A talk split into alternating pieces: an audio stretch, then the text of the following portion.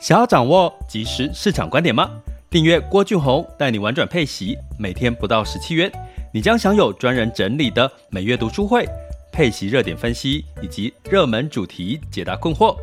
不论你想通过基金、ETF、美股或台股打造你的现金流收入，我们都能为您提供支持。点选资讯栏的订阅链接，了解更多。让我陪你一起投资理财。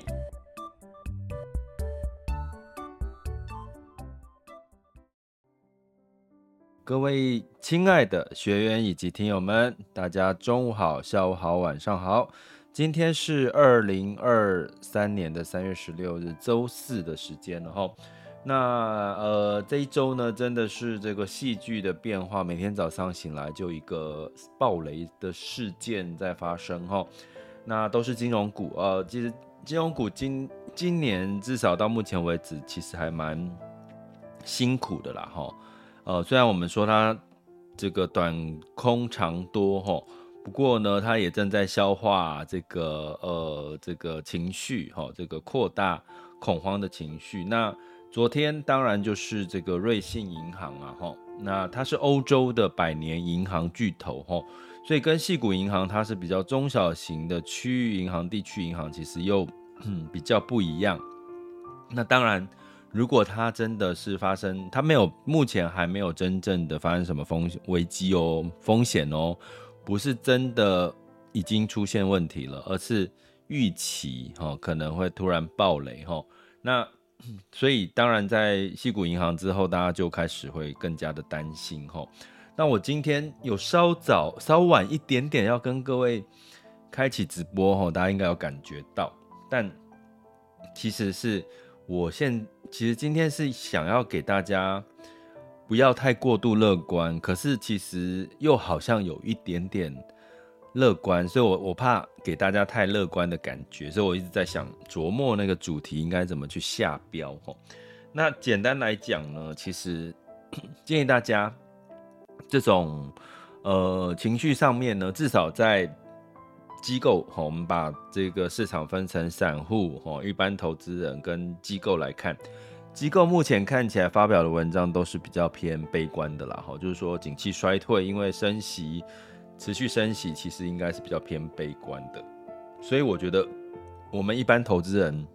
也没有理由去失去过度的乐观哈。所以我其实今天讲会有点小心翼翼的，希望不要给大家太过乐观，可是也没有。需要非常非常悲观的理由哈？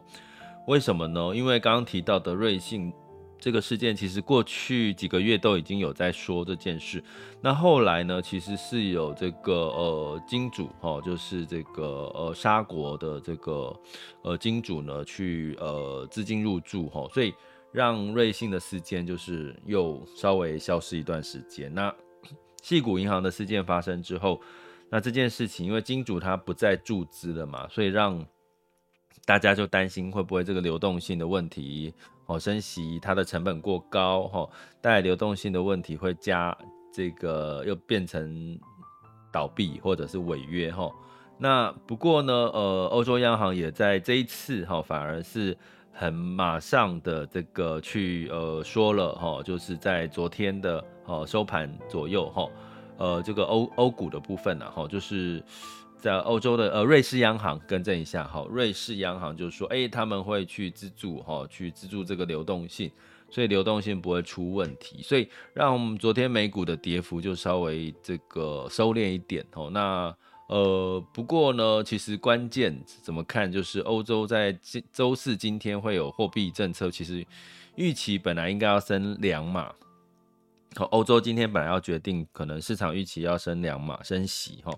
呃，但是呢，可能因为这件事情，升息的几率本来从九十趴降到三十趴，好，也就是说两码是本来是预期铁定就是升两码，啊，现在因为瑞信事件可能变成升一码。那当然，这就会稍微去缓解是一下市场，就觉得，诶，现今呃这个央行其实还蛮积极的，就跟美国对内呃这个官方对瑞信银行的这个呃更正一下，细谷银行的这个积极度哈，所以呢，基本上就稍微的哦这个缓和一点哈。那不过呢，从我们的频道一直在讲玩转配息里面，我们一直在比较主轴核心的资产，在看的是所谓的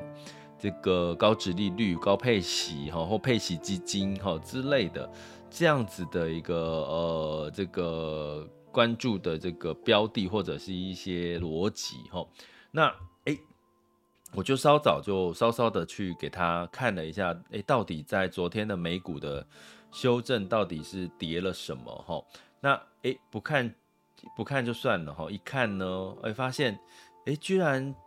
在科技股里面都是逆势上涨的哈，包含像 Microsoft 昨天是上涨了一点七八 percent，Google 是上涨了二点四四 percent，呃，脸书 Meta 是上涨了一点九二 percent Amazon 呢也上涨了一点三九 percent 吼，那 Apple 上涨了零点二六 percent，所以基本上这些大型的权值股，科技类型的权值股。诶，昨天其实反而是下上涨的。那呃，金融股当然是下跌的状况比较多吼。那另外一个产业就是它上涨的基这个幅度比较高的是，像我们可以看到就是医疗 （healthcare） 哈，healthcare，还有这个所谓的呃公用事业、公用事业这三个这三个产业哈。那还有包含一个叫做呃呃消费哈，必须消费也相对来讲是上涨，也就是说。如果你摊开整个 S&P 五百的产业分布来看，如果说它今天真的是金融股带来的整体的这个对市场景气悲观的衰退的悲观看法的话，照理说应该全面下跌哦。不过呃，昨天如果你去仔细看 S M P 五百的盘势，其实这我刚刚讲的医疗产业、大型全科技股，还有一些消费类型的股票。其实都是上涨的哈，包含像麦当劳也上涨了哦，像对，那所以呢，从这边来看的话，似乎啦哈，呃，可以稍微解读一下，其实金融股的这个风暴可能就慢慢就会缩在这个金融股的这个水晶球里面，就是他自己自己在里面 传传递这些恐慌情绪，比较会。好像慢慢限缩在金融股哈，那昨天除了金融股跌的比较多之外，另外一个就是这个油，油其实跌蛮多的。那另外一个涨比较多的就是黄金哈，黄金，然后呃原物料哈，基本上是下跌的哈。所以呢，你会看到的市场的情绪呢，已经是有一种不是全面的普跌，或者是偏全面普涨哈。如果全面普普跌，我们就可能会呃要稍微的担心这个是恐慌情绪带来的一些呃卖压了哈。那当然反而是有一些进场的机会。那如果不是全面普跌，反而有一些是呃逆势上涨的话，这代表了什么？我觉得今天想要跟各位来聊一下这个部分的一个一个看法哈。那会有一个呃原因呢，是在这个恐慌的过程当中呢，你会发现。哎，好像这个资金呢开始去找一些财务现金流的状况是比较好的一些公司哈。那其中呢，像我们刚刚提到的，像这个 Apple 哈，像 Apple 苹果买它嘛哈，还有像这个 Microsoft 啦这些的大型的公司呢，你会发现它本身的现金流、自由现金流哈，或者是呃它的整体的这个财报健康度。还有它的这个流动性，哈，还有它的库存管理，基本上呢，似乎，哈，似乎都比较的这个健全了，哈，所以你可以没有意外的去看到说，哎，其实既然市场的感觉就是，哎，既然说，哎，现在是因为这个流动性出了问题所产生，哈，升息带来流动性出了问题所产生的这个，呃，这个资金的这个流逃出，哎，那。市场就干脆这个流出逃出的资金就跑去这些现金流流动性相对稳定而且是大型的公司哈，所以呢，我从这边想要跟各位讲的是说，这个时候你最适合去看一下你现在投资的这个所谓的这个呃 ETF 或者是这个基金哈配息基金呢，你可能就要去看一下到底呢现在你投资的这些标的里面它分布的产业。呃，是在哪一个部分比较多吼？那所以呢，我就来看哈，如果以这个目前呃台湾最多人投资的一些平衡类型股债平衡，或者是偏美股的哈，或者是这个多重配置的，也来看一下他们的这个投资布局呢。前三大投资产业，第一大就是科技哈。将近快十个 percent 都投资在科技，那在科技类股里面就有 Microsoft、Apple、Google 哈、Amazon 哈，这个呃，当然它也有金融股，占了三三个 percent。那第二大的就是医疗护理、健康护理哈，第三个就是消费哈。所以，我们从某个角度来看，其实如果你现在的核心资产是配息资产的话，那当然就是这个，可能在现在的这个状况，它反而是相对是有一些防御跟抗跌的一个情况哈，所以呢，这个我觉得是可以哈，这个做一个参考了哈。那同样的呢，如果你投资的是所谓的多重资产哈，多重资产呢，它可能会配到，比如说呃，分布在这个美元，呃，不是美元，这个美国啦哈，还有欧洲哈。像这个分布，它就会比较分布比较广哦。那虽然昨天的这个欧股的这个修正哦，昨天欧股的修正呢，可是呢，呃，在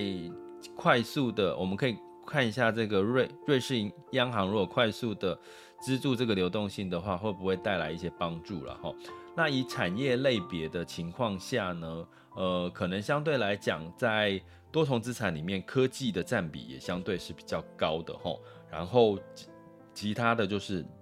一样是健康护理哈，一样是周期消费这类型的一些标的哈，所以我们从这些的这个角度来看呢，可能某种程度呃，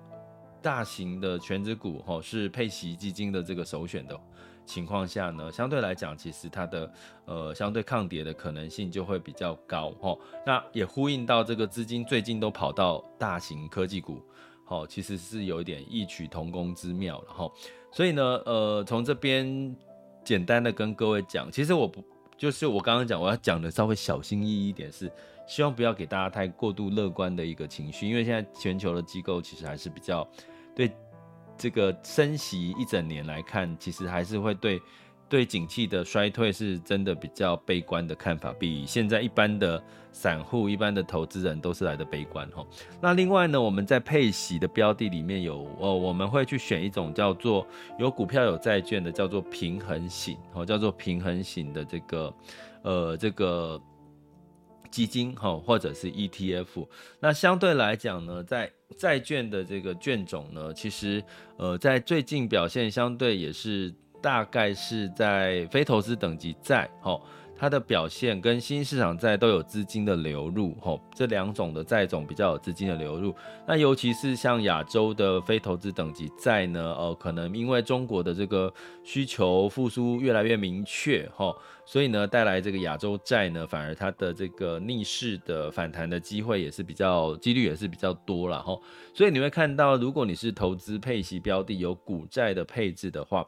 你会有两种的防御，来自于第一个是大型的产业，由大型的全职股哦，像我们刚刚讲的科技、医疗哦，在这段时间哦，这段时间科技不是防御类型的哦，医疗是防御类型的，必须消费是防御类型，科技不是哦。那所以这三个产业在最近看起来是比较抗跌，因为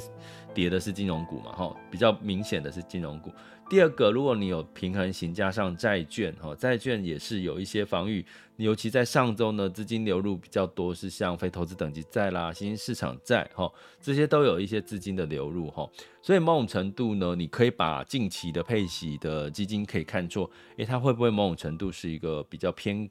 偏防御类型的一个核心资产的布局，哈。那另外一个角度就是说，如果你要偏防御的话，我要特别提一下，现在的市场对于防御这件事情的情绪是在的，为什么？因为黄金，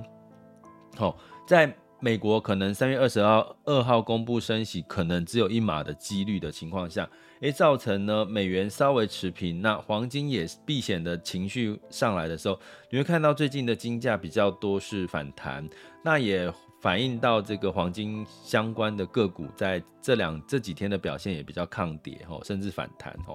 所以呢简简单来说。你可以讲说，在这个矽谷银行一直到这个瑞信银行、瑞信哈、瑞信信贷哈，这个这些金融业哈，一个从中地区型的银行到欧洲的这个百年银行、大型银行呢，这样一连串的反应下来，其实这个避险的情绪已经反映在资金上面了哈。那呃，有没有配息的标的？有没有相对抗跌？我觉得从刚刚跟各位分析的，从股票类型、包含债券类型的类别来看的话，的确有看到了这样的一个味道哈。也就是说，你越分散，哦，比如说你过去的配息是集中在美美国的美美债，然后美股哈，诶，那你越分散，分散一些到美呃，比如说今年的机构比较看好的，除了呃就是欧洲哦，因为景气没有太差。第二个就是日日本，好，日本的景气也没有太差，这两个是出乎市场，就是大部分呃预期的一个，就是呃就简单来讲，比如说欧洲是去年的俄俄乌战争，大家很担心它它的能源危机嘛，天然气涨太高，哈，哎，这个危机度过了，反而欧洲它的基本面跟日本的基本面的数据呢都没有太差，哦，所以这也让这个你如果要做防御的话。其实适度的避开美国，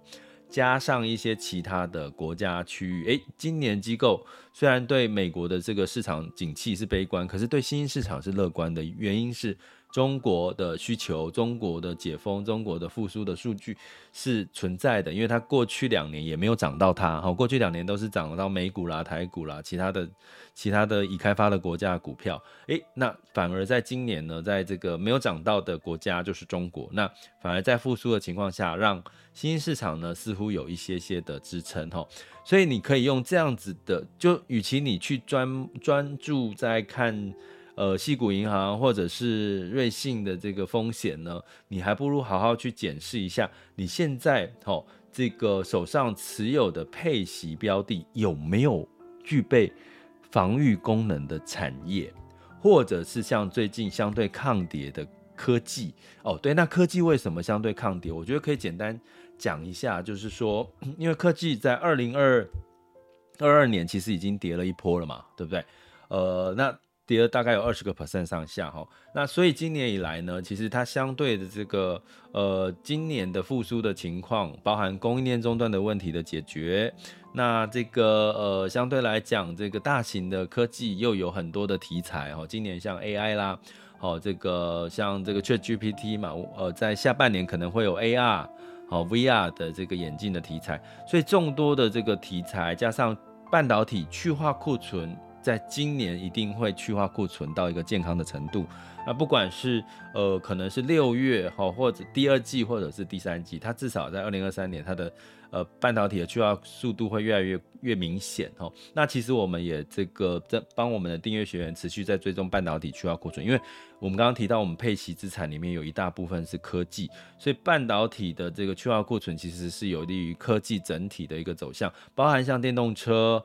哦，电动车也是产能恢复哦，那慢慢在降价促销的过程，诶，有没有机会慢慢的电动车的销量开始慢慢的又又恢复到健康正常的成长状况？这些的因素对科技股来讲，今年都比较偏向于是减少少掉很多的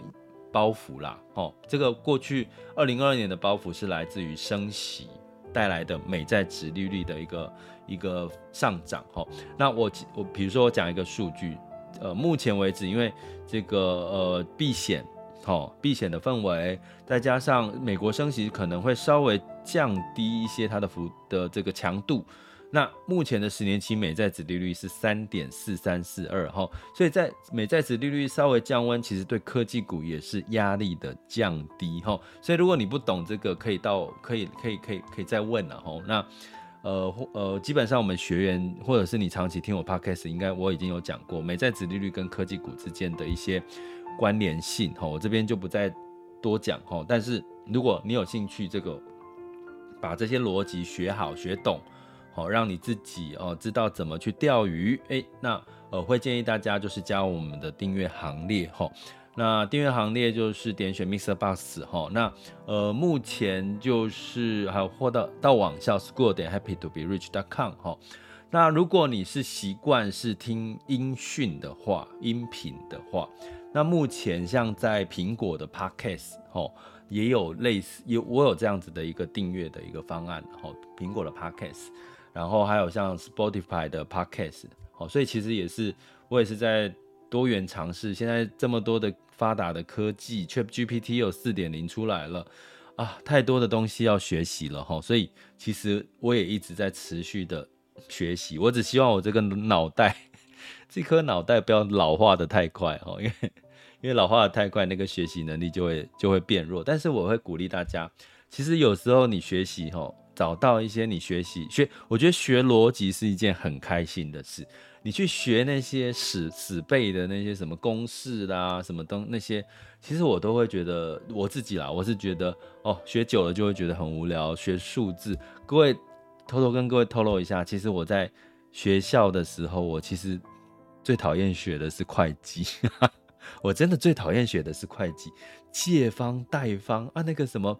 那个指标那些数据哈，什么什么分母分子的那些不同流动性这些数据，我在大学的时候其实是有点讨厌。可是我现在是没有讨厌哦，我现在是有点喜欢。可是呢，当你讨厌不喜欢的东西，你就当然不会第一第一个喜欢去学习它。我在大学的时候，我比较我在从财务会计里面，我反而比较喜欢的那个时期啦，比较喜欢的是这个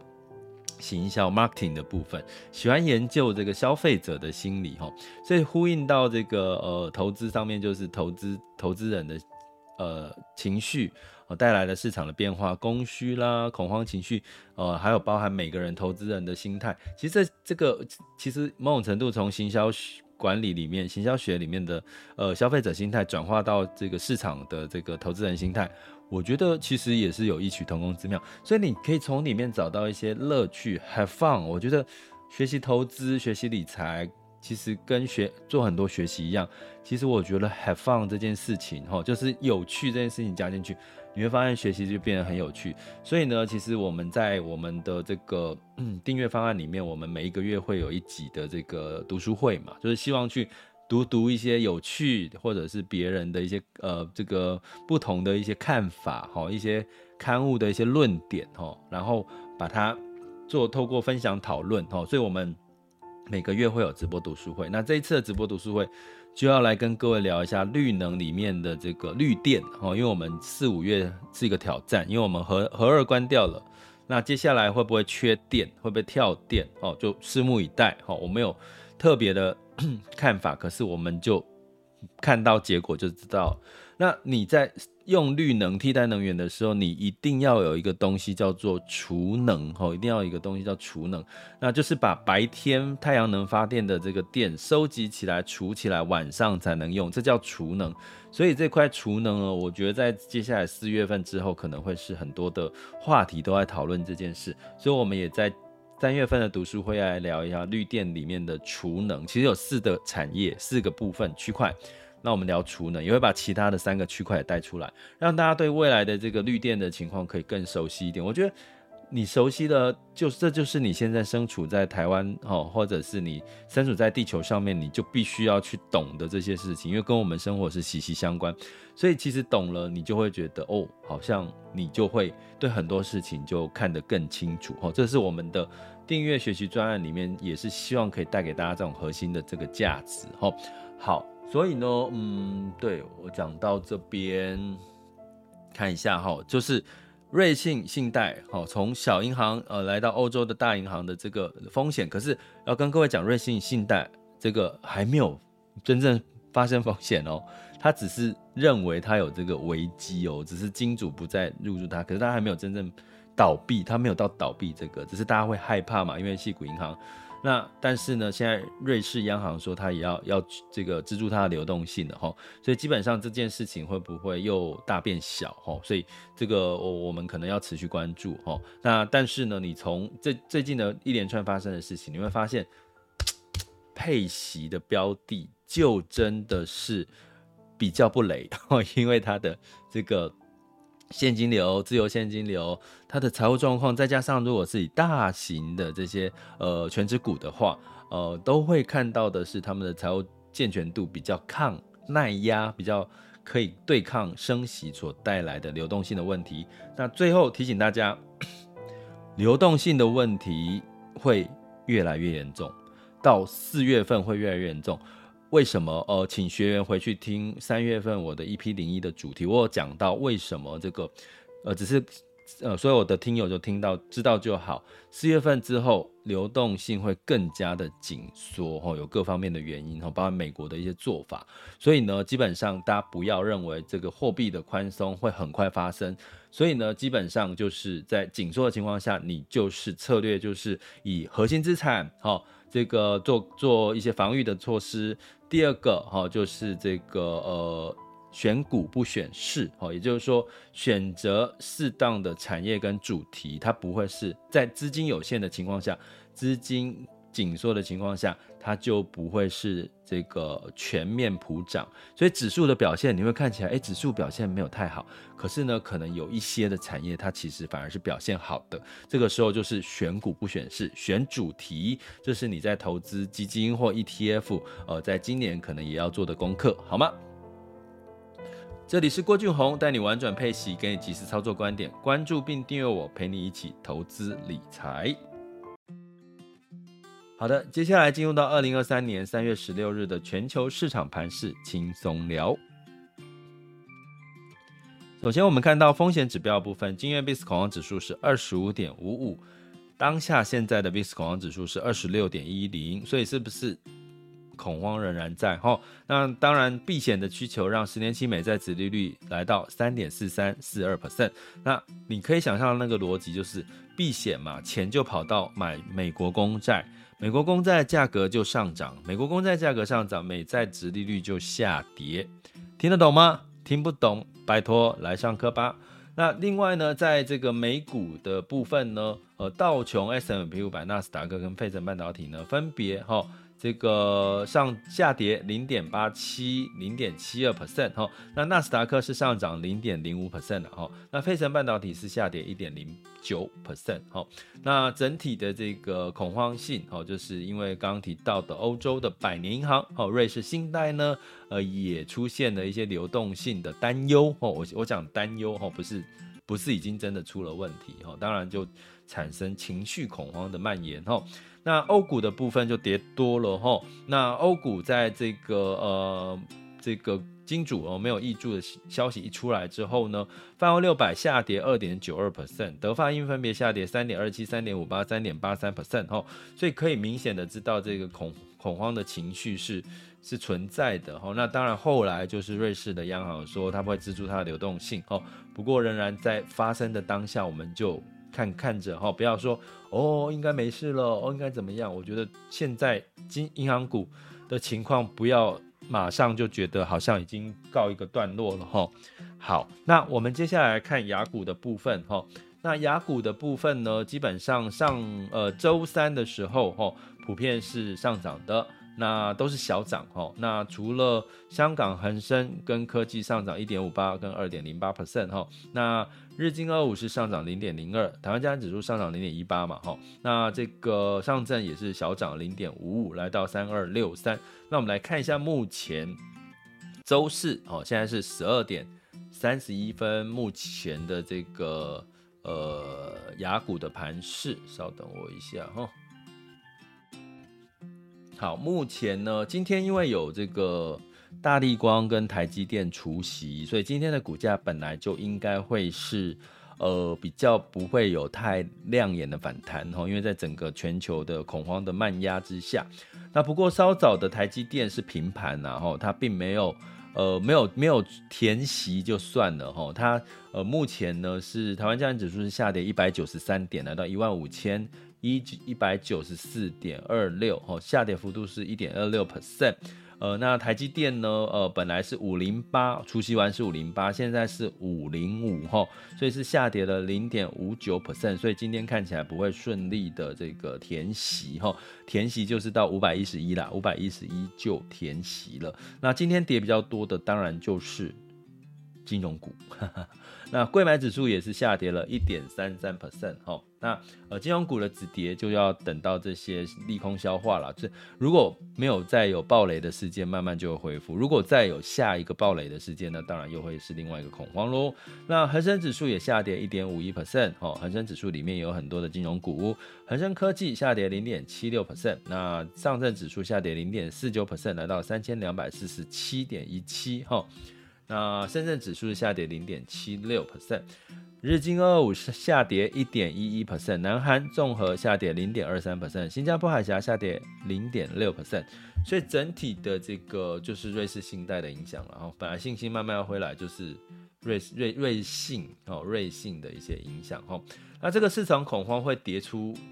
这个投资人信心，而在这边可以提醒这个我们的学员，就是你可以哦，就是透过呃最近因为资金跟恐慌带来的，你就看这个呃技术分析里面的年线、月线、季线这些有没有跌破年线哈，那相对来讲就可能呃有没有超跌的可能性，你你反而在最近的这个市场的下跌、恐慌性下跌呢，诶，在慢慢的情绪恢复的时候，慢慢去找一些。买点，我觉得这个也是可以去做的一个功课哈。好，那在这个能源的部分哈，呃，能源刚刚有提到哈，因为市场担心这个银行业冲击整个景气的衰退是硬着陆的可能性，造成五月份的布兰特原油期货是下跌了四点九 percent，来到七十三点六九美元每桶哦。所以其实这几天的油价跌幅其实是蛮多的吼，因为。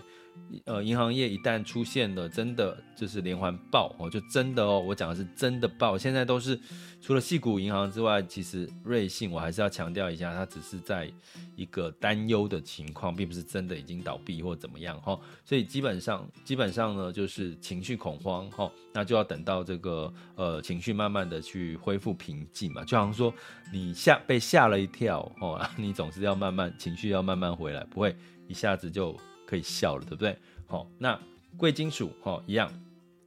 四月份的纽约黄金期货是上涨一点一 percent，来到一千九百三十一点三美元每盎司。哈，那当然就是避险的情绪 所带来的。那另外呢，汇市的部分呢，让这个美元哈这个避险。对了，避险除了黄金之外呢，其实美元也算是一个避险的货币哈，所以美元指数也是上涨了一个 percent，来到一百零四点七五一二。美元兑换台币是三十点六一，美元兑换人民币是六点九零五九，美元兑换日元是一百三十三点三五哈，也就是美元都稍稍的这个呃上升，因为避险的一个原因。所以通常避险的时候，你会看到哎，美金上涨反弹，然后黄金也反弹啊，因为就很明显的知道。就是市场的情绪在避险啊，自然既然市场的情绪在避险啊，你就不要过度乐观，好不好？哦，就跟着跟着去，呃，有这个这样子的氛围情绪去看一看你，检视一下你的标的，好，不要过度乐观，好，这是我最后提醒大家的。这里是郭俊宏，带你玩转配息，给你及时操作观点，关注并订阅我，陪你一起投资理财，我们下集见，拜拜。